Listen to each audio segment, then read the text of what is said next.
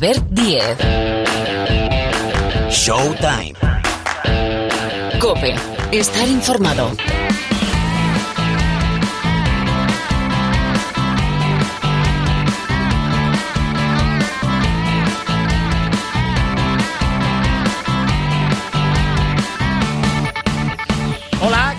¿Cómo estáis? Bienvenidos una semana más al programa de baloncesto de la cadena Cope de fondo. Sí, sí, sí, sí, primeras notas. Esto que suena se llama Showtime. Un Showtime muy copero. Tenemos dos protagonistas porque se ha sorteado ya la Copa del Rey 2020. Escenario Málaga. El Martín Carpena es una de las capitales del baloncesto en nuestro país, en España. Apuntad, tomad buena nota. El show arranca el jueves 13 de febrero. 7 de la tarde abre competición el Barça-Valencia. 9 y media de la noche. Real Madrid. Retabet Bilbao Basket. De aquí sale la primera semifinal, con lo cual solo puede haber clásico en las semifinales, en la primera. Partidos de cuartos. Y el viernes se completa esta eliminatoria con 7 de la tarde Iberostar Tenerife, Morabanca Andorra, 9 y media de la noche, Unicaja Málaga, Casa de Mon Zaragoza. Las semifinales sábado, día 15, 6 y media y 9 de la noche. Y el domingo a las seis y media, la gran final es el cuadro, horarios y emparejamientos de la Copa del Rey 2020. Enseguida, análisis, análisis de la primera vuelta de la Liga Endesa, análisis de la Copa del Rey de los emparejamientos y la opinión, que aquí informamos, opinamos, de Pilar Casado. Y después, Ivonne Navarro y Alex Mumbrú. Y más tarde, ya en la segunda parte del programa, tertulia NBA, que hay que preguntar, hay que preguntar. Mira, ha vuelto a jugar Kyrie Irving.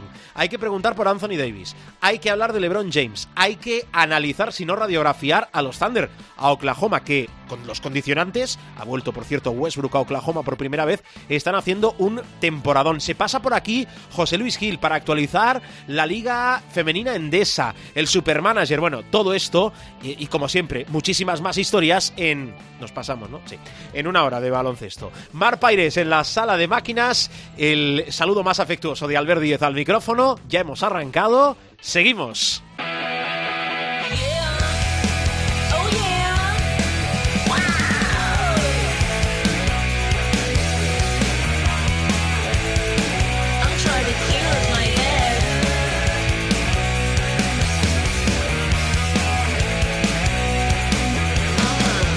Bueno, manda la Copa, manda la Copa del Rey. Venimos de recordar, de repasar los emparejamientos de esta edición, curso baloncestístico 2019-2020. Y enseguida vamos con más datos de la Copa, pero consecuentemente la Copa, el corte para la Copa nos lleva el final de la primera vuelta de la Liga Endesa. A ver, Pilar Casado, ¿qué tal? ¿Cómo estás? ¿Qué tal? Buenas tardes a todos. Bueno, o noches o días o lo que sí, sea. efectivamente, Como porque... es un, eh, un podcast. Eh, exactamente, que la, la, una de las cosas buenas que tiene este programa es que lo podéis escuchar cuando y donde queráis. Os lo descargáis, lo escucháis a medias, aquí me quedo, sigo. Bueno, lo que toca ahora es Dicen aquello de las notas a final de temporada, pero es que hemos tenido exámenes parciales, con lo cual hemos completado las 17 primeras jornadas de la Liga Endesa y le hemos propuesto, y ella lo ha visto bien a Pilar, dile, oye, ¿qué ha pasado? ¿Con qué nos quedamos? Los destacados de la primera vuelta. A ver, Pilar. Bueno, pues eh, vamos a hablar de nombres propios. Algunos se repiten semana tras semana y vamos a hablar de rachas, porque evidentemente queda el Real Madrid como campeón de invierno y queda, por supuesto, eh, mirar el descenso. Una semana más y es la segunda consecutiva. Son los dos equipos madrileños los que ahora mismo descenderían porque siguen teniendo solo cuatro victorias en las primeras 17 jornadas. Hay nombres propios como el de Marceliño Huertas, el de Santi Justa, el de Pierre Oriola, el de Tac McFadden en esta jornada 17. Eh, lo venimos hablando desde hace ya muchos días y es la espectacular temporada que está haciendo Marceliño Huertas, que sigue escribiendo páginas de oro en su historia después de realizar una actuación excelsa en el triunfo del Iberostar Tenerife en la cancha del Casa de Monzaragoza. El base brasileño acabó con 35 de valoración después de anotar 22 puntos, repartir la friolera de 17 asistencias, un rebote y recuperar 5 balones, además de sacar tres faltas personales. Consigue la tercera designación de su carrera como jugador de la jornada. También llegó a 35 Nikola Mirotic, pero ya sabéis, la derrota del Barça le impide hacerse con ese MVP de la jornada. Hay otro jugador aurinegro que se ha convertido en el máximo anotador de la entrega 17 y se trata de Santi Justa, que está ofreciendo su mejor versión desde que aterrizara en Tenerife. El madrileño sumó en el Príncipe Felipe 27 puntos, lo que es su nueva mejor marca personal, después de convertir 6 de 7 en canastas de 2, 4 de 8 en triples y 3 de 5 desde la línea de personal. También fueron 27 los puntos que anotó la, la pívot de Lucán Murcia, Jarel pero sus 23 de valoración frente a los 28 del jugador del Iberostar Tenerife le deja fuera de este quinteto de destacados. Hay que hablar de rebotes, domina a ambos lados de la zona. Pierre Oriola mostró toda su intensidad frente al Retabet Bilbao Basket. El ala pívot azulgrana alcanzó una docena de rebotes, repartidos casi a partes iguales en defensa y en ataque. Siete los que consiguió bajo tablero rival, logrando así evidentemente segundas opciones de tiro para su equipo, mientras que hasta en cinco oportunidades eh, capturó el balón que salió despedido de su propio aro. En asistencias ha hecho historia Marceliño Huertas en esta jornada. Eh, esas 17 asistencias que repartió es una cifra que establece la tercera mejor marca en era ACB, igualando a un tal Pablo Lasso, hmm. solo por detrás de las 18 de un mito como King Costa o las 19 que en su día repartió Sergio Rodríguez. Con estos 17 pases de canasta, el brasileño llegó a generar, atención, 43 puntos más para su equipo, merced a nueve triples, siete canastas de dos y un par de tiros libres de sus compañeros. Y mire, ya que hablamos de triples, en la cancha del Monbus Obradoiro, Tad McFadden igualó el récord de triples del San Pablo Burgos en la Liga Endesa,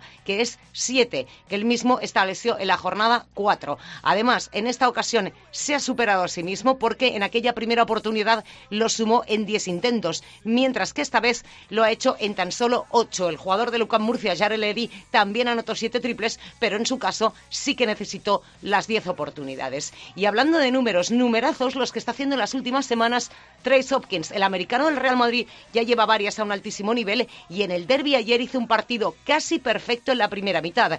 Estuvo 18 minutos en pista, anotó 16 puntos, 4 asistencias y 5 rebotes, es decir, 25 de valoración. Ya que hablamos de rachas, hay que hablar de la del Baxi Manresa. Sumó la quinta victoria consecutiva y se coloca, atención, décimo tercero con ocho triunfos ya en esta primera vuelta. Y una racha, la que se rompió y respirarán en Murcia, evidentemente, fue la del UCAM. Llevaba ocho derrotas seguidas. Y hay que hablar de hombres de futuro, porque en el derby Ayer en el derby madrileño vimos debutar a Boris Tisma, que es croata, nacido el 20 de febrero del año 2002 y debutó ayer en la Liga Endesa. Es verdad, estuvo muy poquito tiempo, 43 segundos y ya con el duelo decidido, pero se ha convertido en el decimotercer canterano que se estrena con los mayores desde que Pablo Lasso eh, aterrizó en el banquillo del Real Madrid en el verano de 2011. Los otros 12 son Usman Garuba, Mario Nakic, Melvin Panchar, Dani de la Rúa, Tiago Samba, Dino Radonsic, Santi Justa, Jonathan Barreiro, Alberto Martínez, Billy Hernán Gómez, Dani Díez y un tal Luca Doncic. No está mal, son los nombres propios. Eh, así se está moviendo el cotarro, por decirlo claro y directo, en la Liga Endesa. 17 eh, jornadas, final de la primera vuelta por delante. Jornada 18, que esto no da, no da tregua absolutamente en nada. Para mí el partido, hay muchos, he destacado, pero para mí el gran partido Real Madrid, Quirolbet, Basconia. Cuatro partidos el sábado, cinco el domingo. Bueno, y la Copa del Rey, hacemos una cosa, le ponemos banda sonora, cambiamos de música y hablamos ya cita en Málaga, ¿eh? Esta semana falta un mes, del 13 al 16. Martín Carpena, Copa del Rey 2020.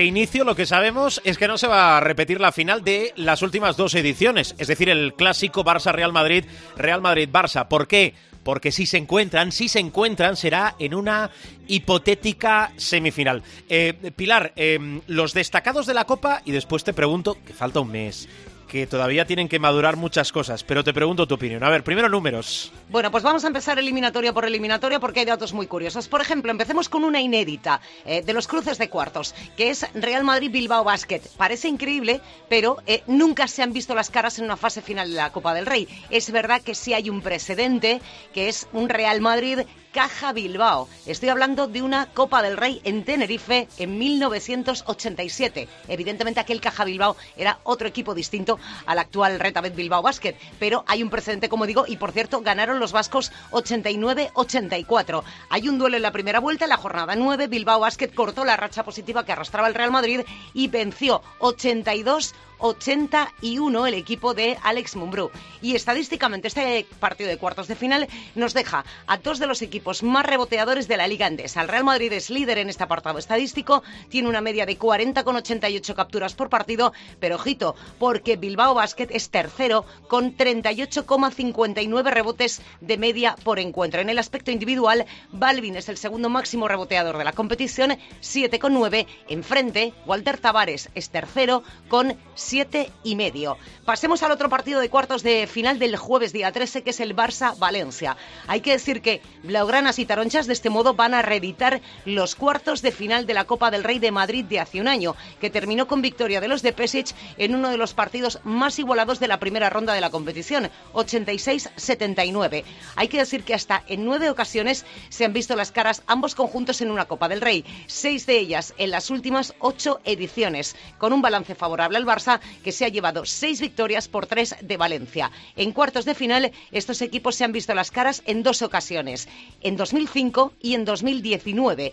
En la de 2019 y la de 2005, por cierto, en la que los Tarón ya lograron llevarse el triunfo por 76-83. Y en cuanto a los precedentes ligueros, hay que decir que esta temporada Barça y Valencia se han visto las caras en la jornada 4, en un choque que se decantó a favor del conjunto blaugrana por un ajustadísimo 97-94 en una exhibición de Nicola Mirotic, que firmó su tope anotador en Liga Andesa en este encuentro, que fueron 33 puntos y 43 de valoración. Y el otro gran protagonista de aquel partido fue Jordan Lloyd. Acabó con 30 puntos y 37 créditos en su cuenta particular. Y estadísticamente es un emparejamiento que da lugar a, en teoría, un espectacular duelo ofensivo, porque se van a enfrentar los dos mejores ataques de la primera vuelta de liga. Mientras que el Barça promedia 90,7 puntos por partido, el Valencia promedia 85,8. Y sin lugar a dudas, el referente del conjunto blaugrana es Nikola Mirotic.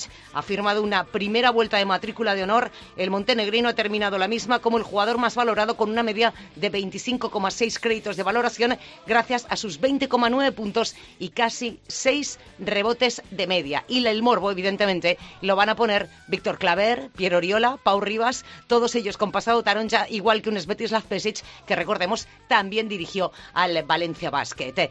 Tercer partido de cuartos de final, el que enfrenta a Liberostar Tenerife y Morabanca Andorra. Es otro duelo inédito, no se han visto nunca las caras en una fase final de Copa del Rey, aunque para ninguno de los dos va a ser la primera experiencia. Los dos repiten. De todos modos, no va a ser la primera vez que estos conjuntos disputen una fase final. Hay que decir que los aurinegros vivirán la séptima participación en una Copa del Rey, mientras que para los del Principado será la tercera el duelo de la primera vuelta. Nos dejó el asalto de Liberostar Tenerife a la bomborera de Andorra. Encuentro, recordemos, de la jornada 14. Se apoyaron los de Chus Vidorreta en el acierto exterior de Santi Justa, que hizo 19 puntos y rebotes 20 de valoración para lograr un triunfo que pudo resultar clave para la eh, clasificación coopera, el marcador 7-6-8-6. Y estadísticamente son los dos equipos con mejor porcentaje en el tiro de dos de la Liga Endesa. Los tinerfeños anotan más del 56%, mientras que los andorranos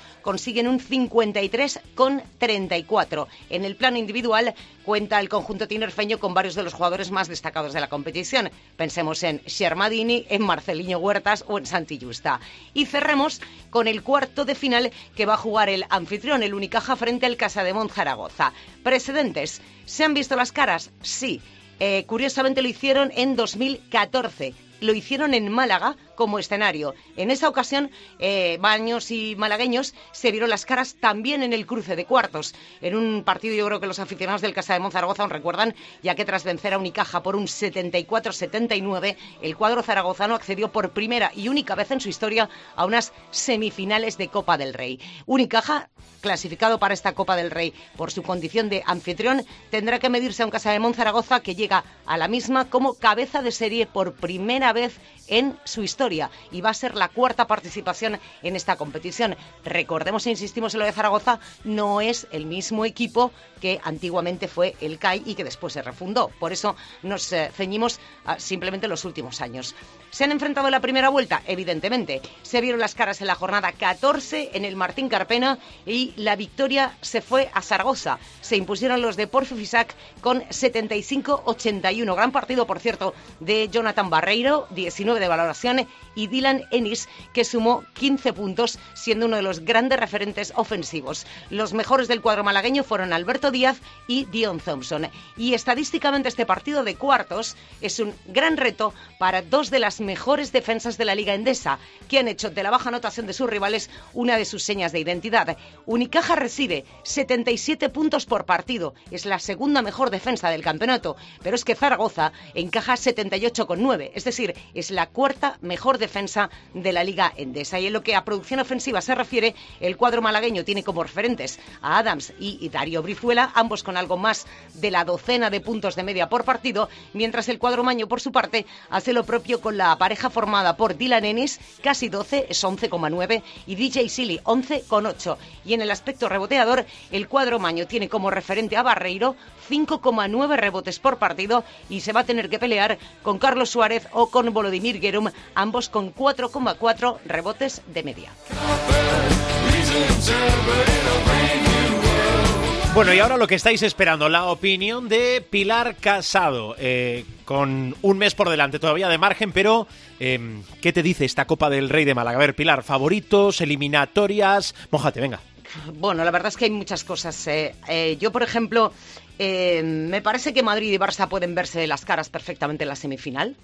Yo creo que sí, eh, porque, bueno, pues eh, Bilbao Basket eh, quizá tiene menos experiencia a la hora de jugar este tipo de torneos, pero queda un mes y con eso no quiero decir que las rachas de juego sean mejores o peores. Bueno, tampoco creo que haya grandes picos en este próximo mes.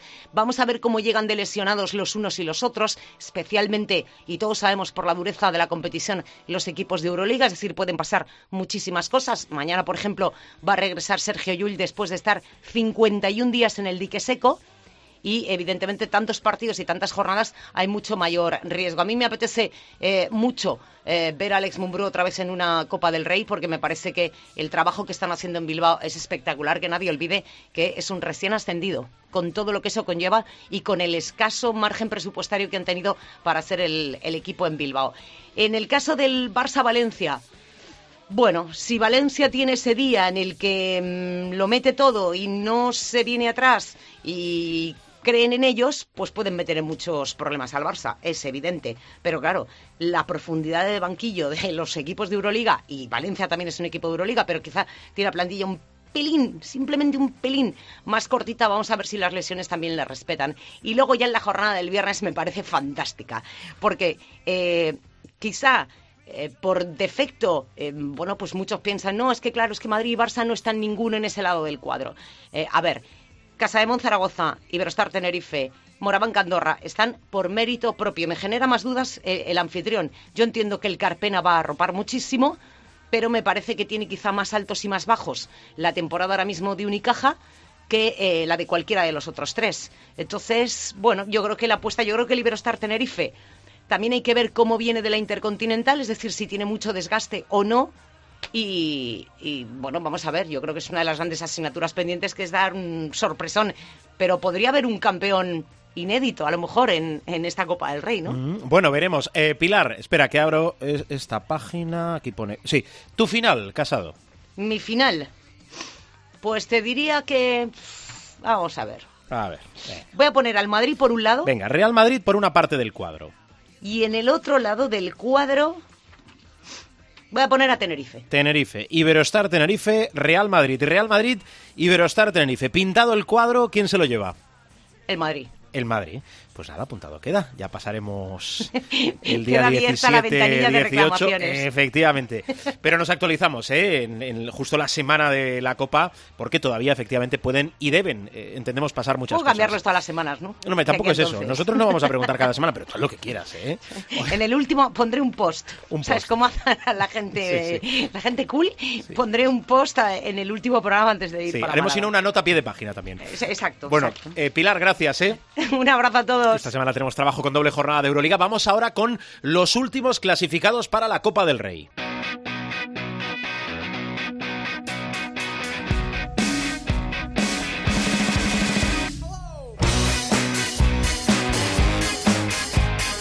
Los tres últimos billetes para la cita de Málaga son para el Morabanc Andorra, de forma directa o indirecta, ¿eh? el Retabet Bilbao Basket y el Valencia Basket. Yo os decía, doble jornada de Euroliga donde participa el Valencia.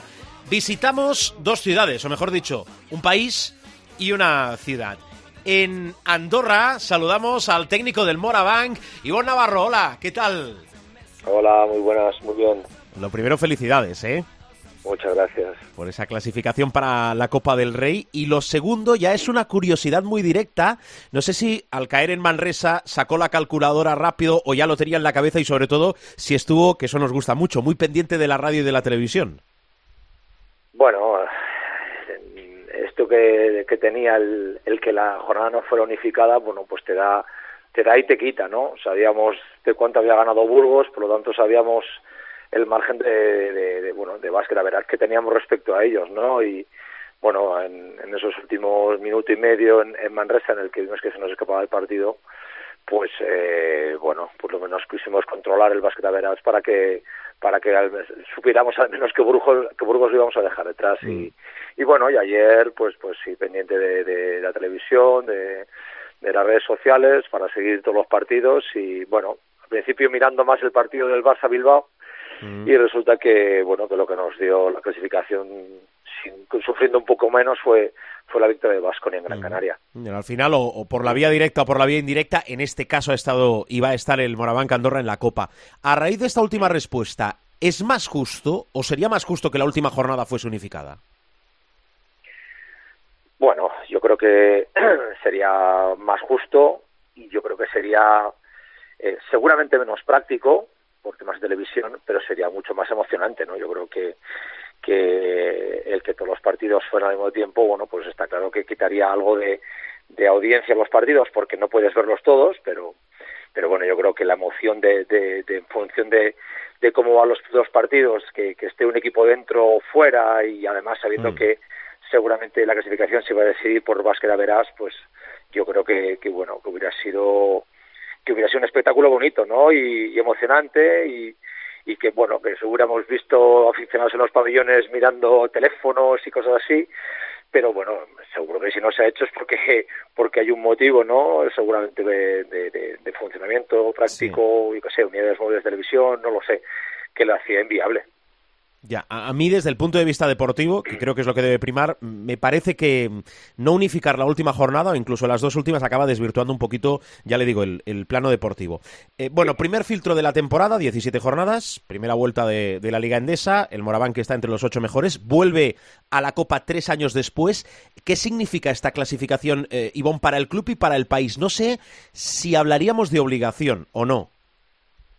No, no se puede hablar de obligación como cuando, como tú dices, es la segunda vez, ¿no? Que se va a meter el equipo en la Copa. Eh, se metió hace tres años y, no y antes no se había metido, ¿no? Recuerdo el año 97, pero pero pero no, no, obligación, era una ilusión, eso sí, era una ilusión, el año pasado también lo fue, nos quedamos, nos quedamos a las puertas y este año, bueno, pues en una primera vuelta de una liga incluso más igualada y más competitiva que, que el año pasado y de las más que se recuerdan, pues eh, creo que que estemos entre los ocho primeros es un es un éxito, ¿no? Por cómo ha sido, por cómo está la liga, por cómo están los rivales, por los rivales que se han quedado fuera, mm. yo creo que es muy meritorio, ¿no? Y, además, bueno, nos hemos encontrado en una situación en este último mes y medio en el que hemos perdido, perdimos el día del Vasconia a, Musa Diagne y a los dos cuatros, tres jugadores el mismo partido, ¿no? Y, y bueno, la, la, digamos, la resiliencia que ha tenido el equipo para reinventarse y empezar a hacer cosas distintas porque nos faltaban estos jugadores, pues eh, bueno, nos ha costado alguna derrota, pero, pero al final también nos ha dado las victorias necesarias para meternos. eh, coach, eh, tiro de memoria, ¿es la primera Copa de Ivonne Navarro como primer entrenador? Sí, sí, sí. Ah, pues mire, todavía la va a disfrutar más. De asistente sí, pero, pero de primer entrenador es la primera, ¿no? Recuerdo en Murcia quedamos octavos, pero, pero fue Gran Canaria como, como anfitrión pero sí, sí, esta es la primera. Mm, qué bonito. Oiga, ¿cómo definiría o cómo le, le, explicaría a la gente, no tanto al seguidor del Morabanca Andorra, que supongo que también le gusta escuchar, pero a los que no son seguidores de, del conjunto andorrano, eh, ¿cómo le definiría la primera vuelta del equipo? Eh, no, es que no, no se puede perder de vista esto que te comentaba antes, ¿no? De que, de que perder a Van Yassi, a Tyson Pérez y a Musa Diagne en el sí. mismo partido, eh, a mí me parece que es muy importante, ¿no? Salvando las distancias, para nosotros Musa es como Messi para el Barça. Y esto lo solamente lo entiende el, el, que es de aquí, ¿no? Y el que sigue el equipo. Lo importante que es Musa, porque el equipo está hecho alrededor suyo, ¿no? Y quedarnos sin ese jugador y sin dos jugadores que nos aportan también mucho autenticismo, pues ha supuesto un problema muy grande, ¿no? Y la capacidad que tenía el equipo para, para jugar de otra forma y sobre todo para defender de otra forma, eh, a mí me ha sorprendido por la capacidad que tenía el equipo de asimilar esto, ¿no? Y yo creo que es muy meritoria. Eh, creo que cuando hemos estado bien hemos hecho un, gran baloncesto. Hemos sido un equipo que ha sido capaz de ganar en Bilbao con estos problemas que te decía. Y, y, bueno, eh, yo creo que ha sido un notable alto la primera vuelta. De todas formas, nadie va a la Copa, nadie está entre los ocho primeros, si no ha hecho muchas cosas bien. Porque viendo los equipos que se han quedado fuera, eh, tienes que hacer las cosas muy bien. Nadie está por casualidad aquí dentro, eso seguro. Eso seguro, sí. El, la, tenía una puntada que quién es el líder del equipo, pero eh, creo que lo entiendo, ¿no? Que Musa Diagne, ya, ya, sé que ya sé que los entrenadores, los gestores de, de, grupos, al final les gusta y yo creo que casi por obligación, ¿verdad? Eh, destacar el colectivo por encima de las individualidades, pero pero Diagne en este caso o, o sobreentiendo yo demasiado de su última respuesta es el líder del Moraván Candorra en la pista. Bueno, Musa es un jugador que nos aporta muchísima energía y apostamos en verano y él también por, por, eh, por estar aquí y por hacer un equipo alrededor suyo. Y bueno, como bien dices, líderes, bueno, yo creo que hay también líderes que no se les dé mucho, pero que de puertas para adentro, bueno, pues empujan mucho, ¿no? Guille Colón, Nacho Llobet, Clevin Hanna, bueno, los que llevan aquí más años, pues -huh. Jelinek, Walker, yo creo que hay un grupo humano muy bueno, porque si no, insisto, eh, hay cosas que no que no salen adelante si no hay si no es porque hay muchas cosas detrás que empujan a que a que a que sea así. Pero sí que puede ser que, que Musa bueno pues pues por, por ser esa piedra angular en la construcción del equipo mmm, pueda ser un líder deportivo dentro dentro de, del club sí, sí creo que a, a mediados de diciembre cuando se lesionó eran cinco semanas supongo que el objetivo es recuperar a Diagne para la Copa Sí, hombre, a mí me gustaría que fuera un poco antes. Un ¿no? poco antes, Pero, sí, ya entiendo. Sí, sí, sí, porque estamos ya un poco por encima de las de las cinco o seis semanas. Eh, bueno, se ha complicado también porque él ha tenido mucha ansiedad para volver, muchas ganas, eh, ha hecho un esfuerzo grande para intentar estar lo antes posible y eso, bueno, pues nos ha costado una, un, un, retraso, ¿no? Que eso, bueno, al final a veces pasa. Sí. Yo ojalá que lo tengamos eh, de, entre una de, de, una o dos semanas de vuelta con nosotros, porque, uh -huh. bueno, además de la Liga CB, que ya empieza la segunda vuelta y ya empieza la carrera y la batalla por los playoffs, pues estamos metidos en el top 16 de la Eurocup, ¿no? Que es una competición el año pasado jugamos la semifinal. Nos hace mucha ilusión y nos gustaría, bueno, intentar repetir el, el papel. Uh -huh. eh, voy acabando. Ivonne, ¿alguna más? Eh, ¿Hay algún camino fácil en la Copa? No, no, no, no creo que haya caminos fáciles. Yo creo que ni para los que no somos cabezas de serie ni para los cabezas de serie. No creo que haya, no creo que haya caminos fáciles. Eh, yo creo que, bueno, Real Madrid y Barcelona evidentemente, bueno, parece que están por encima de los demás, pero no hay más que ver el nivel que están dando ahora mismo Zaragoza y Tenerife, ¿no? Y bueno, no, no creo que ninguno de los de los cuatro que no somos cabezas de serie seamos un caramelo, pero porque, bueno, ya hemos visto, ¿no? Que cualquiera puede ganar cualquiera, y a un partido y en la tensión de la Copa del Rey, a la que igual los de arriba van con presión y los de abajo vamos con ilusión, pues eh, puede pasar cualquier cosa. Eh, bueno, em, ¿hay alguna fórmula de... Llega un filtro también importante de la temporada, eh, empiezan a llegar los tramos decisivos de, esta temporada. ¿Hay alguna forma de tener al, equipo mm, en, un punto de, forma óptimo para la Copa o no? ¿O no hay una fórmula mágica? Depende de muchas cosas y con este calendario loco de tener, eh, en, su caso, que combinar dos competiciones es imposible. Nada, es imposible. Yo, esto, esta no, no voy a decir leyenda, ¿no? Porque era así, ¿no? De, que activamente, bueno, pues el equipo tiene que estar en un pico en febrero porque es Eso, sí, la Copa del Rey, un pico en playoff. Igual puedes tener un pico en febrero y un pico en playoff, eh, pero cuando están jugando los demás y tú estás eliminado, ¿no? Aquí hay que estar bien todos los fines de semana, hay que estar bien todos los martes y miércoles en Eurocup, y, porque si no, pensar en, en en que, en que quieres estar bien en febrero para ir a la Copa del Rey, pues igual estás muy bien de forma en febrero para ir a la Copa del Rey, pero estás en tu casa viéndola por la tele porque no has estado bien antes, ¿no? Aquí hay que ir día a día, semana a semana y, como dice el otro, partido a partido. la doctrina del entrenador, que antes era la doctrina del cholo eh, y ahora yo creo que es la doctrina del entrenador y una verdad eh, absoluta. Acabo. Em, entiendo que usted suficiente tiene con su trabajo, pero por Vitoriano y porque usted ha hecho alusión dos veces a que, eh, fíjense la clasificación, equipos Basconia. No es normal ver a Basconia fuera de una Copa del Rey. Creo que pasó también en 2015, pero no es normal. Eh, ¿Le sorprende la situación del Quirolbet Basconia o la entiende? Eh, pues como bien decías, bastante tengo con lo mío, pero bueno, es que no, no creo que sea ni injusto ni una sorpresa que Bilbao se haya metido y no creo que sea ni una sorpresa ni injusto que estemos nosotros, ni que eh, al final esto es un cúmulo de méritos y de, y, de méritos y, y, el que no está es porque no ha hecho, no, no, ha hecho los deberes. ¿no? Yo mm. creo que la Euroliga es una competición, una brutalidad de, de competición. Valencia se ha metido, Valencia que es un otro super equipo, se ha metido por Averas. eh, es que es muy complicado, es muy complicado. Jugar la Euroliga y jugar la Liga CB es muy difícil Creo que también ellos han tenido muchos problemas de lesiones, eh, problemas para, bueno, pues para poder reemplazar esos, esos jugadores que se les han caído y al final, bueno, pues, pues esto lo pagas, es así, ¿no? Y, y bueno, eh, Gran Canaria también es un equipo que estaba hecho con, con, con grandísimos jugadores para estar mínimo en la Copa del Rey mm. y no se quedan, porque otros, pues lo hemos hecho un poquito mejor y aquí un poquito mejor, pues es una diferencia muy grande. Bueno, me ha driblado un poquito con lo de Vasconia, pero lo entiendo en, la respuesta. Eh, Ivonne, que, gracias por su tiempo, que nos vemos en la Copa y acabo como, como he empezado. Felicidades por esa clasificación al Moraván Candorra. Muchísimas gracias, un abrazo. Gracias a Ivonne Navarro y ahora otro entrenador feliz, yo creo que muy feliz. Alex Mumbru, ¿cómo estás? Muy buenas. Hola, muy buenas. Feliz y algo más, ¿no?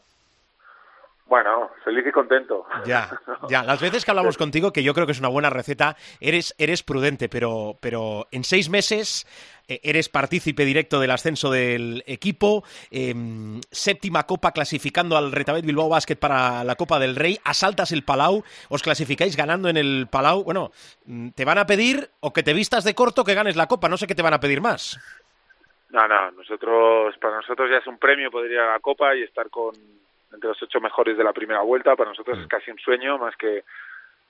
Pero bueno, un sueño hecho realidad, ¿no? Entonces, pues bueno, eh, está claro que ahora también con, con el sorteo y quien nos ha tocado, pues pues bueno, pues eh, todo el mundo sabe que, que Madrid y Barcelona pues es complicado, ¿no? que, que fallen en este tipo de eventos pero bueno, nosotros íbamos allí con la ilusión y con las ganas de, intentar hacer nuestro partido. Eh, estáis haciendo una primera parte de la temporada, yo creo que, que de nota. No sé si, ya sabes que esto es muy periodístico, Alex. Eh, colgamos el cartel de equipo revelación, se lo colgamos por méritos propios a Casa de Monzaragoza, pero yo creo que estando Retabet Bilbao Basket en el top 8, yo creo que como mínimo compartido ese, ese cartel también lo tiene Bilbao, ¿eh? Bueno, estamos ahí, ¿no? Eh, yo creo que eh, pues es normal ¿no? que nadie nos pusiera en las quinielas, ¿no? Creo que, que ni nosotros sabíamos hasta dónde éramos capaces de, llegar porque pues continuamos con un bloque importante de, de la LEP, del ascenso que conseguimos el año pasado y no sabíamos a qué nivel podíamos estar en la liga y, y, somos el peor presupuesto de la liga, con lo cual pues eh, eh, no sabíamos a qué nivel íbamos a poder llegar. Eh, contentos y orgullosos, pero sobre todo humildes y sabiendo que, que tenemos que trabajar mucho para poder eh, seguir ganando partidos. Mm, va a ser la séptima participación del Retabet Bilbao Basket, eh, del Retabet Bilbao Basket en la Copa del Rey. Em, si miramos seis meses atrás, digo por compararlo, y tú que tienes para mirar todavía más atrás, ¿notas que el hecho de haber vuelto a la Liga Endesa, ahora esa clasificación, el buen papel que estáis haciendo también esta temporada del regreso, hace que, bueno, que la sensación en Bilbao sea diferente y que la gente se ilusione todavía más con el equipo? Pregunto. Bueno, para nosotros eh, la Copa del Rey, la clasificación para la Copa del Rey ha sido un regalo. Ha sido un regalo para nuestra afición, para porque todos sabéis lo, lo que ha ocurrido o lo que había ocurrido últimamente en el sí. biobásquet y para nosotros es, es, un regalo para la afición el poder asistir a un torneo del CAO que todo el mundo quiere, quiere asistir, que todo el mundo sabe lo que, que mueve la Copa del Rey, no solo en los partidos, sino todo lo que mueve la ciudad durante ese fin de semana y para nosotros es un regalo para la afición, ¿no? Eh, así nos lo tomamos eh, y así trabajamos cada día, ¿no? Para intentar pues agradar a nuestra gente. Mm, eh, sois mata gigantes, corrígeme si me equivoco, habéis ganado a todos los equipos de Euroliga, fuisteis el primero que derrotó al Real Madrid. Eh, el sorteo se ha emparejado con el líder, con el Real Madrid. Mm, ¿Esperabas un sorteo más benévolo o ya puestos y salgan y disfruten, pues eso? Bueno, eh, al final realmente eh, es así de duro, ¿no? Pero pero que te elimina al principio o en la final, al final la gente solo se, se, acuerda como aquel que dice del, del campeón, ¿no? Eh, es mucho más fácil encontrar al Real Madrid eh, y ganarle, pero en, en temporada, porque a lo mejor pues vienen de, de, de un partido de Euroliga, ¿no? Eh, juegan el fin de semana, entre semana un martes contra otro partido de Euroliga y están sumergidos en una cantidad de, cal de, partidos y el calendario es tan ajustado que casi no les da tiempo ni a preparar los partidos, pero estos equipos así de arriba, ¿no? Madrid, Barcelona, en el momento que, que ya se, se enfocan porque hay un título en juego como es la Copa del Rey y con lo bonito que es este título es difícil ya pillarles como les pudimos pillar en, en temporada. Esa mm. es la realidad. Recuerdo que hablamos contigo al inicio de esta temporada, todavía estabas dando forma al equipo. Eh, ¿Tiene el Retabet Bilbao Basket el, el, marchamo de Alex Mumbrú? ¿Es muy reconocible el equipo con lo que tú quieres o todavía le falta? Bueno, es reconocible en el hecho de que nosotros, eh, por, por mi manera de ser, pues luchamos hasta el final, intentamos estar luchando cada balón, intentamos hacer nuestro partido y a veces pues nos dan victorias y a veces nos dan derrotas, pero siempre intentamos competir hasta el último segundo, aún perdiendo de, de una diferencia amplia, ¿no? Entonces, bueno, eh, no sé si, si aún es el equipo que, que, queremos ser, pero sí que está claro que estamos compitiendo al máximo nivel que, que podemos dar. Mm, oye, te quiero preguntar, ya sé, lo, se lo decía ahora eh, a Ivonne Navarro, que acabo de hablar con él, que siempre protegéis sí. mucho al grupo, pero te quiero preguntar por lo que a mí me parece uno de los grandes robos de la Liga Endesa a otras grandes ligas, como es Axel Boutiel. ¿Qué, qué, qué os ofrece? ¿Qué os da? Porque me parece que es muchísimo. Bueno, Axel es importante para nosotros, está claro. Eh, es un jugador muy joven eh, que, que está claro que tenía que explotar nosotros eh, confiamos en él. Sabíamos de su talento ofensivo, era importante pues que, ofensivamente también se pusiera a la altura de los mejores está haciendo una gran temporada, nos está ayudando mucho, pero al mismo tiempo que él, eh, el equipo está compitiendo a un gran nivel, ¿no? Mm. Eh, yo creo que, que jugadores, ¿no? Como Rosell, Tomás Reiner, Brown, bueno, yo creo que todo el equipo está compitiendo a un gran nivel, si no es imposible que un jugador único haga que, que, un equipo gane, pero sí que es cierto que es un jugador que siempre está, ¿no? Mm, sí, es cierto. Oye, volviendo a la Copa, y, y voy acabando, eh, ya sé que queda, queda un mes, ¿no? Y al final llegar muy bien a la Copa también tiene un punto de, de suerte y de fortuna, pero ahora mismo, en tanto por ciento, ¿cómo ves vuestra eliminatoria? Bueno, ahora mismo, pues a lo mejor es un 95 a 5, ¿no? a lo mejor. Bueno, el Madrid, eh, repito, está hecho para, para ganar este tipo de torneos, ¿no? Y quizás le puedes pillar como le pillamos en temporada, en casa, y es mucho más difícil pillarles en, en, en un torneo como, mm. como es la Copa del Rey, ¿no?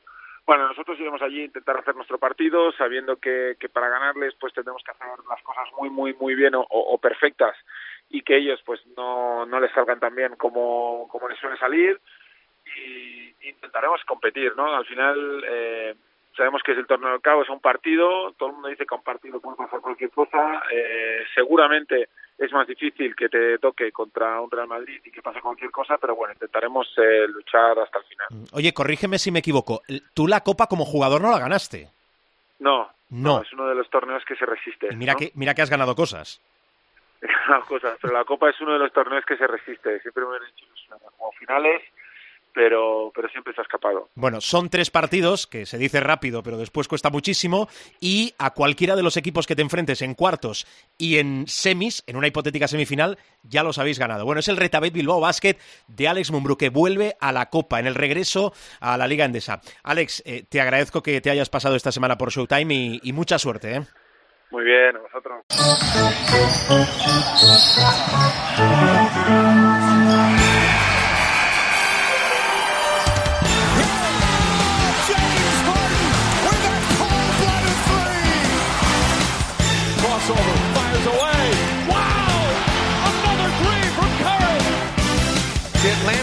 Atlanta Hawks select Luka Doncic.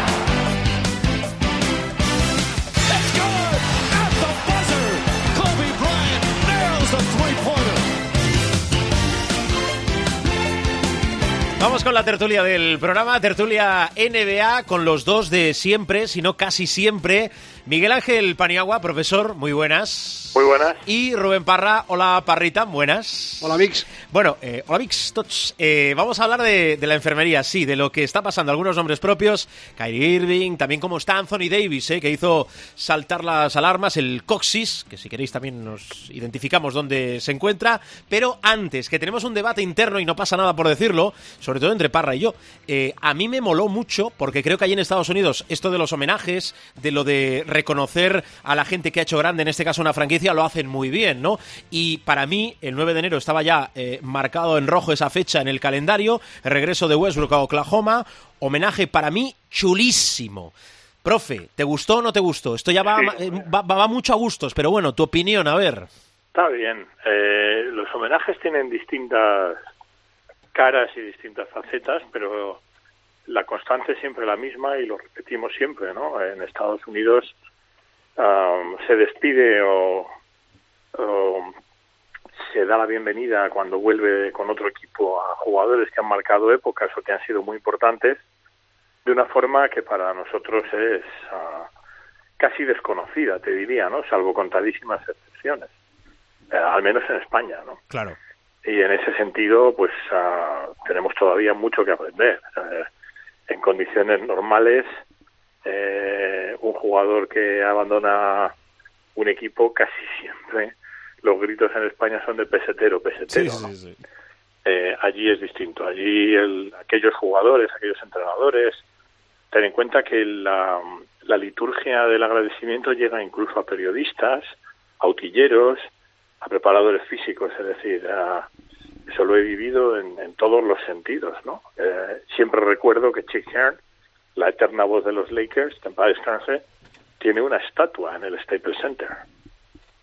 Por lo tanto, estamos hablando de un país y de una cultura deportiva que tiende a recibir y a despedir a, a sus alumnos ilustres de una manera muy emotiva y con distintos grados. Es decir, la, las despedidas o las bienvenidas te pueden parecer más o menos sorteras, más o menos brillantes, pero eh, la esencia de lo que es está ahí, ¿no? Y es una cultura deportiva que siempre premia a aquel que ha entregado parte de su vida a unos colores, a una franquicia, como Mm. tú decías. A ver, Parra, ¿por qué a ti no te ha gustado lo de Westbrook?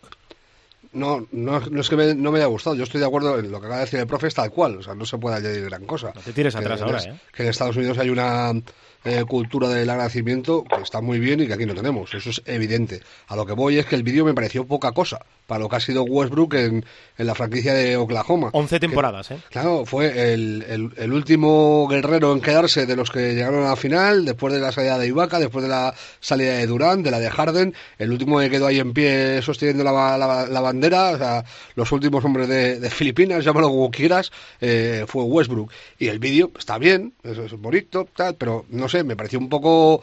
eh, no sé, que le faltaba algo de esencia. Lo comparo, por ejemplo, con el regreso de, de Kawhi a Toronto. No es comparable, porque Kawhi les da un anillo. Entonces el agradecimiento es mucho más amplio, mucho más grande y, no se puede comparar.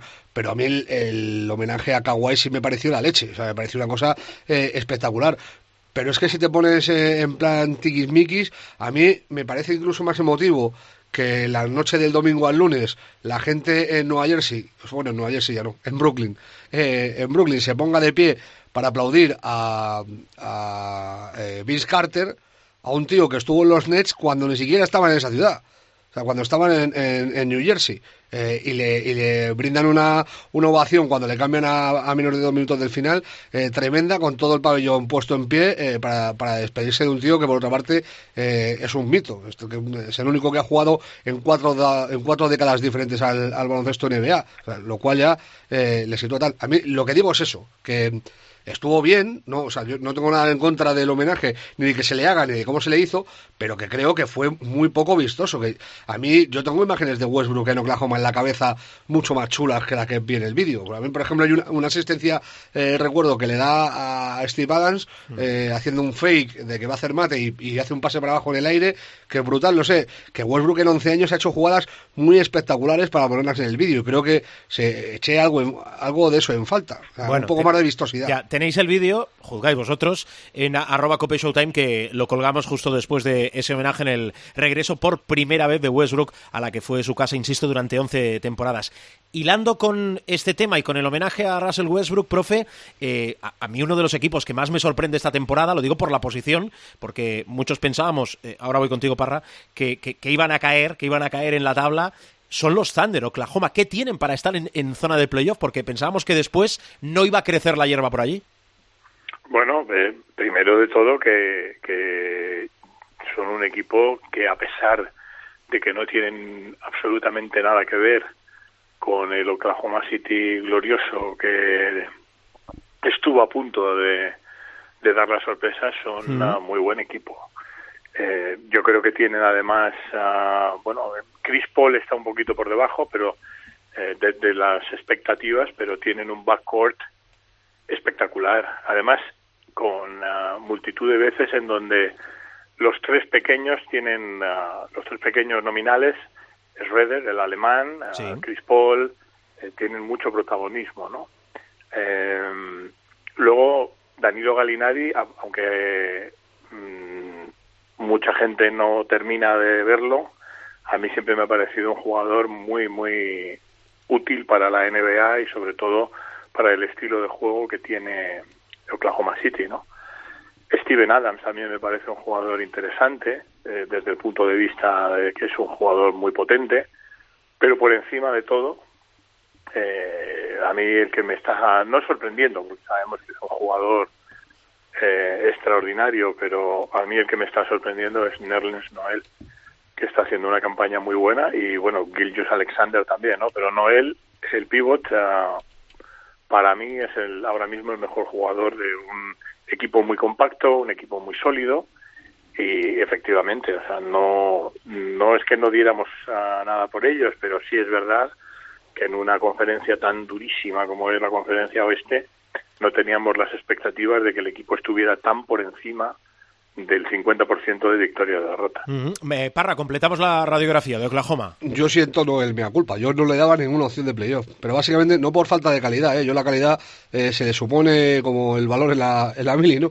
Eh, se le suponía al equipo. Yo lo que no mm, pensaba es que Chris Paul se terminara amoldando al equipo. Recordemos que cuando llegó se tiró los primeros dos meses eh, desde que se hizo, desde que se realizó su traspaso pidiendo largarse a un equipo con opciones de, de ganar. O sea, y claro, yo pensé que iba a ser un polvorín, que Chris Paul eh, iba a estar dando la matraca todo el día y que eso iba a hacer que, eh, que el conjunto no termina de desarrollarse porque él no iba a dar su mejor nivel y, e iba a influir en que los demás tampoco lo, lo lograran. Aquí eh, yo quiero romper una lanza en favor de Billy Donovan, que es un tío al que le han matado, eh, un entrenador que hizo a los Gators eh, de Florida, eh, dos veces campeones de la liga universitaria, y que tuvo un comienzo un tanto así con los Thunder, que llegó a haber rumores de que podían cesarle, pero ha ido sacando lo mejor de cada cual. A mí el crecimiento de Shai Gilgeous Alexander me parece tremendo. Es un jugador al que se le veían cositas en, en los Clippers en su año de novato, pero yo me, me, mm, esperaba de él que fuera un jugador de 3-4 años. O sea, que hasta el tercer cuarto año en la liga no tuviera una incidencia real en el, en el juego y para nada. O sea, este Mm. año ya ha sido eh, estrella fundamental en muchas victorias de, de los Thunder, eh, máximo anotador en un montón de partidos y decidiendo muy bien, reboteando, asistiendo, hace, hace de todo. Luego, Galinari a mí me parece un tío súper fiable. Que tiene la... Es como a Pau, a Pau en su día le colgaron la esta de soft, de blando, encima la etiqueta, y a este igual le han colgado que blando, pero a mí no me parece blando en absoluto. Y es un tío que eh, suma muchísimo en, en ataque y en defensa porque yo juraría el año pasado estuvo en el top 3, top 4 de, de faltas eh, ofensivas. Eh, el primero fue Iliasova, seguro, y yo creo que él estuvo por ahí, entre el segundo y el tercero eh, que más faltas eh, ofensivas eh, forzó. Eh, sabe hacerlo muy bien. Adams es un pivo de total garantías, de los pivos puros de la liga, de lo mejorcito que hay, en cuanto a lo que te puede aportar de, de defensa y también en ataque, en, en momentos puntuales. Y luego lo que dice el profe, Noels, que fue una elección alta del draft y que ha tenido eh, vaivenes en la liga, está encontrando un buen nivel, eh, aparece en la segunda unidad y suma mucho al equipo. Eh, Ferguson tiene también partidos buenos. eh, y luego, lo que decía de, Donovan, hay días que a lo mejor sale Hamidou Diallo y hace un buen partido, o Abdel Dader, eh, incluso Darius Wesley, que, que me parece un tío del que se habla muy poco, pero que ta- también tiene pinta de muy buen jugador, o sea, de, de poder aportar mucho en el futuro. Tienen cositas y al final se han convertido en un equipo sólido y, a mí me parece que son un fijo en, en playoff. Eh, cuando yo ya te digo, al inicio de temporada no le daba, o sea, le daban el 13, 14, 15 de, bueno, eh, de, del oeste. Mm, Otra franquicia que lo está haciendo eh, sensacionalmente bien eh, son los Grizzlies, Memphis, con eh, Jay Moran al frente. Pero em, vamos a hablar de, Memphis, venga, lo aparcamos para la semana que viene. Así una cosa rápida y cambio de tercio. Em, profe, em, uno o dos nombres, si hablamos, ahora decíamos, uno de, de los equipos revelaciones, esperábamos mucho menos de ellos y lo están haciendo bien, los Thunder. Eh, ¿Decepción o decepciones para ti esta temporada? Uno o dos nombres, a ver, ¿cuáles son? relativas, porque en la NBA es cada vez más complicado el no ya el pronosticar, sino eh, el ratio entre la expectativa y la producción real eh, cada vez es más complicado de, de decir. ¿no? Para mí, quizá hay uno muy claro en el oeste, mm, de que, eh, o sea, que eh, va directamente a contestar la pregunta que tú me haces, ¿no? ¿Qué franquicia o qué, qué equipo es más decepcionante? En el oeste, claramente, Portland. Eh, pero repito, es que depende de dónde pongas las expectativas, ¿no? Porque Portland, para mí, el año pasado hizo eso que los americanos, eh, en lengua inglesa se dice overachieve, que es estar por encima de tus posibilidades. Yo diría, y supongo que estaréis conmigo, muy por encima de sus posibilidades. Y eso nos dio una sensación de que Portland era probablemente mucho mejor equipo de, de lo que es. Añádele a esto lesiones importantes, que comienzas mal y tal, y bueno, te pones en un, en un porcentaje del 40% de victorias y eso es muy difícil levantarlo en la conferencia oeste, ¿no? Por lo tanto, para mí, claramente, Portland, eh, eh, en ese aspecto, porque Golden State no puede ser decepción, puesto que es el rigor de las desdichas, es decir, cuando, cuando te caen las siete plagas, pues no puede haber una, una decepción, es decir, simplemente, como ya hemos comentado en alguna ocasión, Rubén, tú y yo, es abrir el paraguas, esperar a que salga el chap- a que a que amaine el chaparrón o que deje de llover, cierras el paraguas y a otra cosa en la temporada 2020-2021, ¿no? Entonces, en ese aspecto, yo sí que creo que el más claro en el ratio, poniendo la salvedad esta, ¿no? De que yo creo que el año pasado Portland fue una pasada muy por encima de sus posibilidades. Yo pondría a los Portland Trail Blazers como, di- digamos, el equipo con el ratio de expectativa, eh, actuación real más evidente en negativo. Y en, ah, en la conferencia este, yo, bueno, los New York Knicks son, por supuesto, el estándar de la decepción, pero esto es como cuando, eh, no sé cómo decirte, o sea, como cuando, no sé, si, si esperas que un tío de 2 metros y 130 kilos bata el récord de los 100 metros, ¿no? Es decir, es un imposible, ya no físico, sino metafísico. Quizá los Atlanta Hawks en ese aspecto, ¿no? Pero de todos los equipos, de los 30 equipos de la NBA, en el ratio que tú me preguntas, quizá Portland. Vale. Eh, Parra, ¿de quién esperabas más? A ver, uno o dos equipos, A tus mí me, lo, nombres. me los ha pisado el profe. Eh, para mí la decepción suprema de la temporada es Portland. Y es verdad que estuvieron por encima del nivel el año pasado metidos en la final del oeste, cuando había para mí cuatro equipos mejores que ellos en el, en el oeste, se metieron en la final, que es un gran logro, pero yo esperaba de ellos ser quinto o sexto por lo menos, estar peleando con Utah. Eh, yo mi, mi imagen de la temporada era Clippers arriba, eh, Lakers, Rockets y Denver peleando de la segunda a la cuarta, y luego después, en un escalón un poco por debajo, Portland y Utah.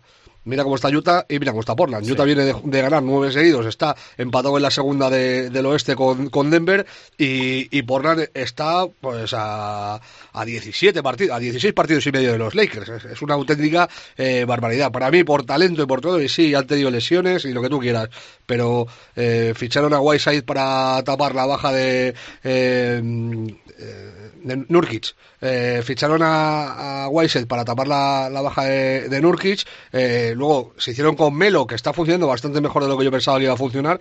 Pero con todo y con eso, eh, yo creo que McCollum está por debajo de su nivel y Lillard sigue anotando, pero creo que está por debajo de- del nivel que debe dar. Para mí son la, la decepción suprema. Y luego en el, en el este también apunto a Atlanta, más que nada porque tenía muchas esperanzas puestas en ellos. Básicamente porque a mí Trey Young me parece un jugador muy llamativo y con un potencial muy grande, lo está demostrando, anota casi 30 puntos por partido, pero tiene cositas como John Collins, eh, Werther, eh, DeAndre Hunter, Hunter eh, tiene cositas eh, que, que me- que me hacían eh, esperar más de ellos. E incluso si te vas un poco más allá, hasta Cam Reddish. Eh, hay, hay jugadores eh, que son llamativos para hacer algo más de lo que están haciendo en, en el este. Han tenido el problema de, de la baja de larga duración de Collins por, por la sanción pero yo creo que tampoco eso ha sido lo fundamental en, en el bajón que han dado. O sea, empezaron muy bien la temporada, empezaron con, con cuatro victorias en los primeros partidos y, y llevan ocho a estas alturas. O sea, desde entonces, si le quitas las tres primeras semanas de competición, lo mismo, el balance lo mismo es 3-21. O sea, que es una auténtica eh, barbaridad. Yo apuntaría esas dos como máximas decepciones de la liga. Vale. A ver, Parra, vamos con eh, unos temas así eh, rapiditos. Decía, enfermería. Ha vuelto a jugar Kyrie Irving. Creo que se ha perdido, era lesión de hombro, 26 partidos. Se ha perdido pues casi dos meses porque eh, cayó el 14 de noviembre y ha Sí. vuelto el 12 de enero, pues faltando dos días para los dos meses, ha vuelto a gran nivel, eh, metiendo eh, más de 20 puntos en, en muy poco tiempo en pista y con en un 9 de 11 en tiro. Está, está muy bien en la victoria cómoda precisamente de, de los Nets ante, ante Atlanta. Unos Nets en los que yo quiero destacar y romper una lanza por Dinwiddie All-Star. A mí la temporada que está haciendo Spencer Dinwiddie, haciéndose cargo del equipo, eh, de un equipo huerfanísimo, eh, que nace huérfano porque eh, Durán eh, desaparece antes de empezar la temporada. O sea, la temporada empieza ya con sabiendo que no vas a tener a Kevin Durán. Y nada más empezar, eh, pierdes a, a Kyrie Irving y él se ha hecho cargo de- del negocio. Y es verdad que han atravesado una mala racha, pero oye, están octavos en, en el este y yo creo que se van a meter en, en playoffs sin muchos problemas. Y si están ahí, si se han mantenido ahí, es en gran medida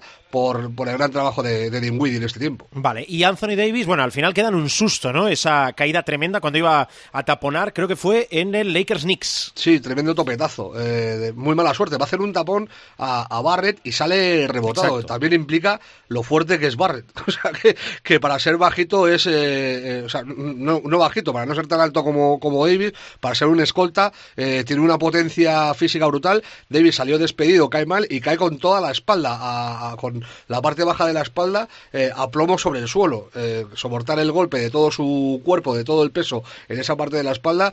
Hubo quien temió incluso que pudiera haberse partido del coxis, que hubiera habido eh, una afectación ósea. No fue así, se ha perdido dos partidos y lo más normal es que en los próximos ya esté jugando con los Lakers. Se ha perdido dos partidos que, por cierto, los Lakers han ganado. Uno sin él y el otro sin él y sin LeBron. Precisamente a Oklahoma, en cancha de Oklahoma, que tiene un meritazo brutal y partido en el que destacó el hombre eh, que diseccionamos el otro día, Kai Kuzma. eh, que, de que decíamos que desprenderse sería poco Sí. menos que una locura, pues ahí demostró que cuando no están los dos primeros espadas, eh, la espada principal es él. Bueno, eh, por cierto, coxis, hueso formado por la unión de las vértebras inferiores de la columna vertebral. Aquí aprendemos siempre cosas. Em, quiero ir con el profe, eh, a ver qué, qué noticias le llegan, si hay, hay algo que sobre todo el, pueblo debe saber, de aquellas que damos eh, a- al final. Pero antes, recuento para el All-Star, el segundo, ¿cómo ha ido? Bueno, LeBron ha pasado a, a Doncic y a, y a Antetokounmpo. Estaba primero el esloveno, segundo el griego y tercero LeBron. En el segundo pase de, de recuento, eh, LeBron los adelanta. Son junto a Anthony Davis los tres los únicos que tienen más de 3 millones de votos, que viene a equivaler básicamente a que todo el mundo que le vota, o sea, todo el mundo que vota, les vota a ellos. Porque luego la diferencia con el resto, por ejemplo, eh, está a más de un millón de votos de, de Doncic, que es, no deja de ser muy llamativo. Un tío que ha sido MVP, que es el máximo anotador de la liga y que noche tras noche eh, hace grandísimas actuaciones, está a más de un millón de votos de, del esloveno. No, me parece normal que LeBron se ponga el primero porque para mí sigue siendo el mejor jugador de, del mundo. Aparte están los Lakers que tienen un mercado descomunal y es que está haciendo una gran temporada. El otro día LeBron, por cierto, en el partido contra los Knicks, superó a Michael Jordan eh, en la lista de tiros anotados. Eh, se pone el cuarto en la lista de tiros anotados de todos los tiempos, solo por detrás de Karim Abdul-Jabbar, de Karl Malone y de Will Chamberlain. Y a finales de enero, a finales de este mes, he estado echando cuentas y se va a poner tercero en la lista de puntos. Va a superar a Kobe Bryant. Si tiene un rendimiento medio normal de lo que está haciendo ahora, 25 puntos por partido, eh, más o menos, entre el 25 y el 31 de enero, eh, debería superar a Kobe. Vale, mira, apuntado. Eh, profe, eh, de, de- de- de la gente, de la mucha gente con la que hablas, ¿qué te han dicho? A ver, que, ponnos sobre algún tema, alguna Bueno, pista esta- concreta. esta- en esta me adelanto a Bognarowski, eh, que ya es adelantar. Oh, cuidado, ¿eh? Eh, esta no la he puesto todavía. Eh, D. Wade, el legendario jugador, sobre todo de los Miami Heat, ¿no? Sí.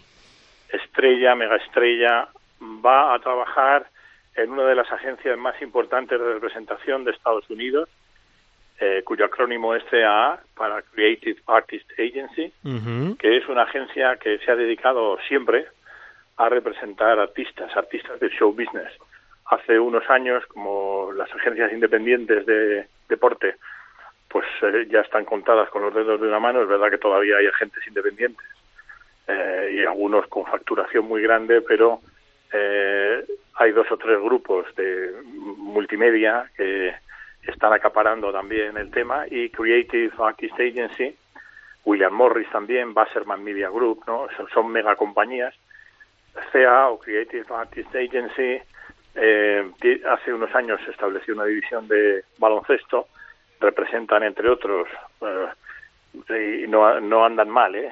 Sion Williamson, el, el mencionado Kyle Kuzma, que yo recuerdo así de memoria Paul George, Joel Embiid, por ejemplo, Kat, Devin Booker, o sea que estamos hablando de una cartera importante, pues bien, D-Wade ah, va a fichar por ellos en breve, yo creo que empezará en febrero, y va de momento, pues bueno, a poner, digamos, su carisma al servicio de la compañía pa- por razones obvias, ¿no? Para captar jugadores, o sea que la transición es uno de los pocos, yo no recuerdo muchos, pero uno de los pocos jugadores y desde luego la primera gran mega estrella de la era moderna que va a hacer esa transición de, de jugador a, a trabajar en una mega agencia de representación. No está nada mal. Un poco al estilo Bowlers, Sí, sí, como la, como la serie de la Roca. Sí, deportista reclamo también. Bueno, está bien, está bien. Eh, Parra, vamos a cerrar con esto. Eh, siempre eh, os queremos ofrecer los destacados en la semana en la que grabamos el capítulo, los destacados, los partidos destacados. Pero vamos primero con los partidos de Luka Doncic, que yo creo que siempre come aparte. A ver, ¿qué tiene Luka esta semana? Pues mira, el martes, eh, la madrugada del lunes al martes juegan los Mavericks contra los Warriors a las cuatro y media de la mañana, es un, un poquito tarde. Son todos los de esta semana son eh, de horario tardío porque juegan en el oeste. Eh, luego el miércoles juega contra los Kings en Sacramento a las cuatro de la mañana y eh, el viernes eh, contra Portland a las tres y media. Esos son los, los tres partidos de, de los Mavericks que siempre conviene estar atento porque Luca da siempre mucho que hablar. En los últimos encuentros ha estado fallón en el tiro, tanto con, con los Lakers como luego contra Filadelfia, pero eh, sobre todo en el partido contra los Sixers dio un, un curso de, de dirección y dejó algunas asistencias que es para llorar. O sea, ver a Doncic siempre es garantía de disfrute. Vale, eso por lo que respecta a Luka Doncic. Eh, el resto, hacemos la criba, filtramos y qué partidos le ofrecemos a la gente. A ver, ¿qué destacamos? Voy a destacar solo cuatro. Uno, el, la madrugada del jueves al viernes, para mí, el- uno de los mejores partidos que se pueden ver en, en la conferencia este, sino el mejor, Milwaukee Bucks contra los Celtics, encima a las 2 de la mañana, que es eh, medio asequible. Eh, el sábado juegan los Rockets contra los Lakers. Es un duelo de altura en, en el oeste con la visita de LeBron y Anthony Davis a, a la Barba y a Westbrook eh, a las dos y media de la mañana. Antes de eso, en un horario muy guay, porque es el, el NBA Saturday, el partido del sábado que se da en abierto para horario europeo, los Pelicans juegan contra los Clippers. Y yo sigo en mi pedrada porque algún día será y algún día eh, eh, debutará Zion Williamson. Por cierto, como- eh, perdona, si tenéis oportunidad hay imágenes, ¿eh? Eh, calentó en el Madison Sí, eh, no, no. y- e hizo una rueda de calentamiento espectacular. Perdona, que te he cortado. No, no, lo, lo hizo el día de los Lakers y el, eh, la semana anterior y el día de- del Madison lo ha vuelto a hacer eh, más bruto todavía. Lo cual reincide en mi, en mi idea de que él está ya para jugar. Lo que pasa es que el equipo lo quiere frenar porque no quieren precipitarse ni un ápice. Estamos hablando de su eh, mayor activo sin ningún tipo de, de dudas. Pero vamos, habría que apuntar ese, ese sábado el partido de los Pelicans contra los Clippers, que es un partido eh, a nivel nacional, que se ve en todos los sitios y que encima es el, ya te digo, el, el partido del sábado de la NBA para Europa, eh, como posible día de, de la reaparición de, eh, de Zion Williamson. Y luego el lunes eh, está el partido de los partidos, el señor clásico, Boston Celtics, Los Ángeles Lakers, a la una y media de la mañana, en un horario también inmejorable para disfrutar de eh, el mejor duelo histórico que, que ofrece la NBA. Qué bueno. Muy bien, pues nada, eh, profe, la semana que viene más, gracias, ¿eh? Un abrazo muy Adiós. grande. Gracias, igualmente, Miguel Ángel, un abrazo muy fuerte. Parrita, lo mismo, ¿eh? Abrazo. Abrazo fuerte. Chao, chao.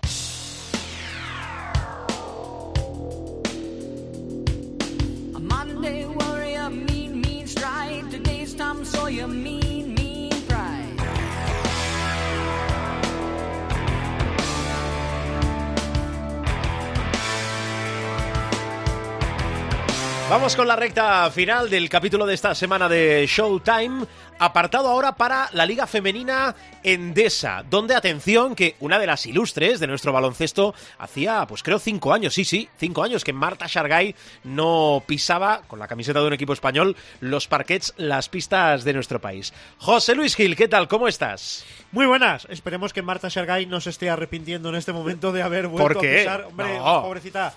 No ha tenido buena suerte. No, No, lo digo porque o sea- lo- eh, eh, debutó en Euroliga eh, contra el Asbel Lyon con el Spar City Lifun y Girona, que es su nuevo equipo, ella es también de allí, de Girona, y ha debutado también en la Liga Ande- en la Liga Femenina Andesa y curiosamente ha perdido, es decir, enlaza Cero, dos derrotas, dos. Sí, Marta sí. Shargay, dos derrotas, el Spar City que es noticia. Sí, hombre, es noticia porque mm, se deja el liderato en solitario, ¿eh? 53-55 contra IDK Guipúzcoa después de un básquet ganador de Cousins Smith en un partido donde Shargay ah, aportó cuatro puntos pero no pudieron ser suficientes. De manera que se deja esa primera posición en solitario el conjunto gerundense y ahora comparte el liderato de la tabla con el Perfumerías Avenida. Otro resultado llamativo, otra sorpresa. Cadillac 61, Campos promete 81. Pim pam pum, triunfo solvente a domicilio de Campos Promete en la pista de Cadí Laseu. Ah, por lo que se refiere a Manfilter Casablanca, victoria 6-6-5-5 frente a Nissan Alcáceres Extremadura en un partido que tiene un nombre propio, Merritt Gempe, 27 de valoración, la vamos a encontrar en el 5 ideal de la jornada, mientras que evidentemente después eh, de la derrota de Girona, Perfumerías no iba a dejar pasar la oportunidad. Embutidos Pajariel Benvibre 39, Perfumerías Avenida 93.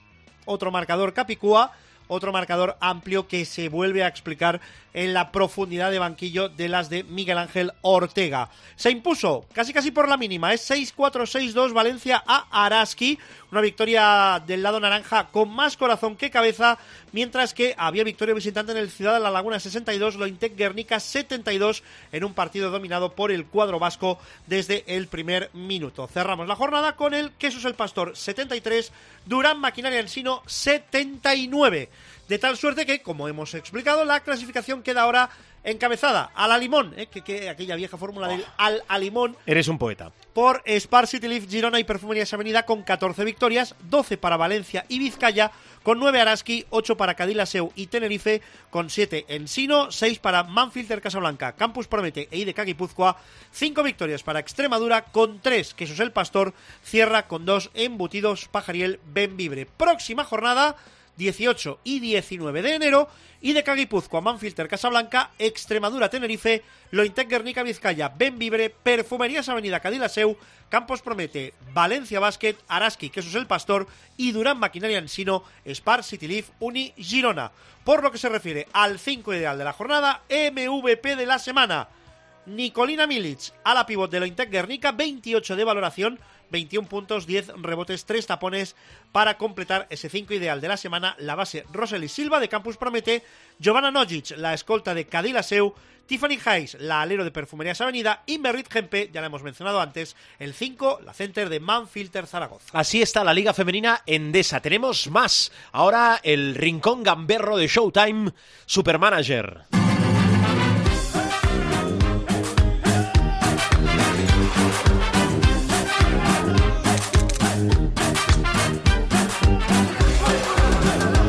Programa serio, ahora traeríamos una media de los jugadores que hemos utilizado en nuestro equipo a lo largo de la primera vuelta, eh, qué jugador es el más caro que hemos fichado, eh, la venta más cara, el jugador, pero eso es un programa serio. Nosotros vamos a 17 ¿Qué jornadas después. es el más no, no, no, pero caro? esto no son deberes que no has hecho. Déjalo. Tu ahijado, tu protegido. O sea, esa, es fácil. Tu- Pero la- ¿cuántos, la niña- cuántos jugadores han pasado por el equipo? Eso no lo sabemos. No, pero mm, Se podría mirar, claro. Pues se podría Te mirar, conozco claro. como si te hubiese parido casi. Se podría mirar, Escucha casi, una casi, cosa. sí, sí. eh, ¿Cómo nos ha ido la jornada? Que era peculiar, ¿eh? bien y mal. Sí, claro. Bueno, bien porque hemos hecho 228. Eh, eh, eh, eh, eh. Hombre, pero eso lo tenías muy calladito. Espera. Récord, récord, récord. Pero récord de toda la vida. 228. Momento, baja récord. la música. Busca unas fanfarrias. Eh, 228. 228, sí. sí. 220. Gil. O sea, cuando Pero- funcionan, cuando funcionan los números, claro, eh, bien, sí, porque claro, pillamos los 42 de Huertas, pero es que claro, los 42 Momento, de momento, Huertas momento, momento, ahora los pilla todo Espera, el mundo. espera, espera. No tiene, no tiene. Has dicho bien y mal. Claro. Mal, ¿por qué? Porque el que ha ganado ha hecho 360. No, 360 no, pero 263 con 20 sí, bueno, claro. bueno, bueno, bueno. Bueno, a- Hombre, a- pero estamos, estamos en buenos dígitos. Hombre, estos son, estos son los dígitos normales. Bien. Fíjate, Bueno, a pesar de Perdona una cosa, normales no son. ¿eh? a pesar del cero de Alberto Díaz, Normales no, no lo son porque no lo hacemos nunca. no son muy normales, no, bueno, son ex- extraordinariamente normales, podríamos decirlo así. A pesar del cero de Alberto Díaz Hemos ido con un cero. y con un 1. Madre mía. El de tu protegido también, Adam Hanga, que escogió un buen día para valorar uno y dejarse 50.000 euros en el camino. No está nada mal. Ya, a ver, La vamos a repasar qué equipo llevábamos. Llevábamos a Facundo Campazzo, Alberto Díaz y Marceliño Huertas. Bien, aleros Clemen Prepelic, Axel Butell, Adam Hanga y Daniel Díez. e interiores. Schengelia, Trey Thompkins, 34,80 y sigue sumando Broker, Ondrey Balvin y tu protegido, Nicola Vale, Mirotic. ahora te pregunto por cambios, pero antes. No, poca cosa te voy a decir de Tenemos, Es que tenemos doble jornada de Euroliga, yo insisto. Por eso, ¿eh? por eso, por eso. Eh, ¿Quién ha ganado nu- nuestra liga privada? ¿Quién ha Nuestra ganado? liga privada ha ganado Antílope 88 de Málaga, 263,20. Sigue al frente Durantín, 3.251, secundado por Lucas y Ainhoa, 3.232. Uf. Y ahora entenderéis por qué la ha llamado sección Gamberra. Se ha colocado tercero de la general de la Liga Cope Showtime, el equipo que obedece al nombre de Josep Pedrerol. No, le llamo Sí. gamberro porque es el rincón más gamberro que tenemos. Bueno, es un poco Bueno, está, está, está la Es de parte alta. Vilafranca del Penedés, ¿eh? Josep. Pedrerol. Está la parte alta que Cairon, arde. Cairon, Que- Cairon, que- Cairon. Escucha una cosa, a ver, eh, cambios. a- vicarios no. Eh, céntrate, centra- no te pierdas. Eh, cambios a la vista. Uf, ¿por dónde, ¿por dónde tocamos? Es que cuando la pintura funciona, claro, un poquito pendientes ahí de ver qué pasa con Tulson, Sí. el jugador de Manresa, porque, hombre, si vuelve Tulson, pues intentaremos que vuelva, que vuelva al equipo. Es decir, ¿Alberto Díaz iría fuera o no? Eh, está complicado porque está solo en 500, nos dejaría solo Y que- 500. es banderita también. Es banderita, 577.000. No hay mucho margen de maniobra más allá de ir apostando por si, por ejemplo, pues eh, Pierre Henry va a recuperar una mala jornada y entonces nos pensamos eh, quitar a Campazzo, una, una cosita, una cosita así. Oye, ¿Alberto Valde lo hemos llevado alguna vez? no. Cuidado, porque además de ser banderita, es uno de los destacados de esta temporada. ¿eh? Ay, ay, ay. Ahora es decirlo y ya verás. Correcto. Por eso, por eso no, no, No dices nada. No, ni- no- ah, vale. Más allá de que hay doble jornada de Euroliga, que como ya sabéis, esta sección y este equipo no tiene en cuenta para nada. Eh, ¿Alguna recomendación más? ¿Alguna recomendación? Pues, eh, hombre, Es que es más o menos. Sí, creo que lo tienes claro. Lo de siempre. No, no lo tengo en absoluto nada, nada claro. Confiado en- confiaba en Hanga como arma secreta. Sí.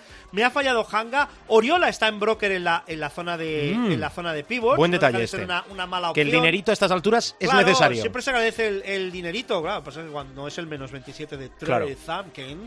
Pero, pero bueno, Jordan Mickey está también en broker negativo. Claro, Sí. Es cuestión de, de ir un poco ahí ah, apostando a ver, a ver, eh, más que nada ya hemos entrado en una fase en la que es cuestión de, por ejemplo, si creéis que Huertas va a pinchar, pues antes de perder el millón trescientos cuarenta y nueve mil que tenéis ahora, pues intentáis ahí hacer un Sí. apaño y perder poco dinero para, para cambios de quita y Siempre recomendamos hacer esa lectura a dos, tres partidos vista, si no alguno más, y con los condicionantes, obviamente, de, de todos los equipos, y, y qué bien, y cómo nos gusta que, que disputan competición europea. Eh, cerramos programa.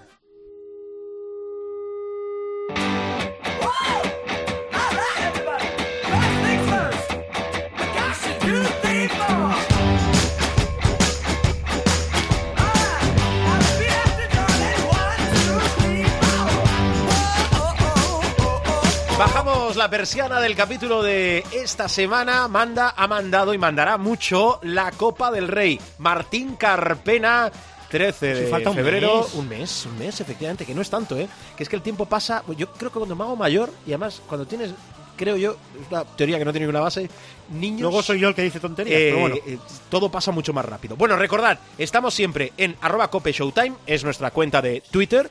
Habitamos siempre, tenemos una página web chulísima, es www.cope.es con todos tú. los audios. No, no. Por eso si la hiciese, si la hiciese yo, Por eso es chulísima. déjalo. No, tenemos un departamento de, de redes, un departamento digital eh, que son unos cracks. Eh, www.cope.es, allá tenéis todos los audios, todos los programas, podéis encontrar absolutamente digital de es básico todo. ya en esta época, Y eh, nuestro muro de Facebook, facebook.com barra showtimecope, nos podéis dejar eh, en cualquiera de las dos redes sociales, eh, son las más utilizadas, los mensajes, las críticas, las preguntas, el consultorio de Gil, lo, lo que absolutamente queráis. Nos vamos, Em, esta semana hemos avanzado un poquito la salida de programa para que podáis disfrutar de todo el contenido, disfrutando también de ese sorteo de la Copa y el análisis que hemos hecho. eh, y la semana que viene volvemos a ¿Quién es el favorito habitual. para ti, para la Copa? Pues mira, buena pregunta. Yo, a ver, eh, Madrid o Barcelona. Ahora, a falta de un mes, que veremos. También Veremos- es verdad, mira, ¿ves? veremos- También es verdad. También Ahora es incluso verdad. te. Espera, un mes. no, no. Es que tú me preguntas, yo te respondo. Madrid o No, yo Barcelona. intento llevarte ahora, al huerto ahora, ahora, ya lo sé. Ahora mismo, para mí, un poco por encima, uno o dos peldaños, el Real Madrid. Para ti, ¿quién es el favorito? Buenas noches. Adiós. Gracias por escucharnos. Gracias por descargarnos.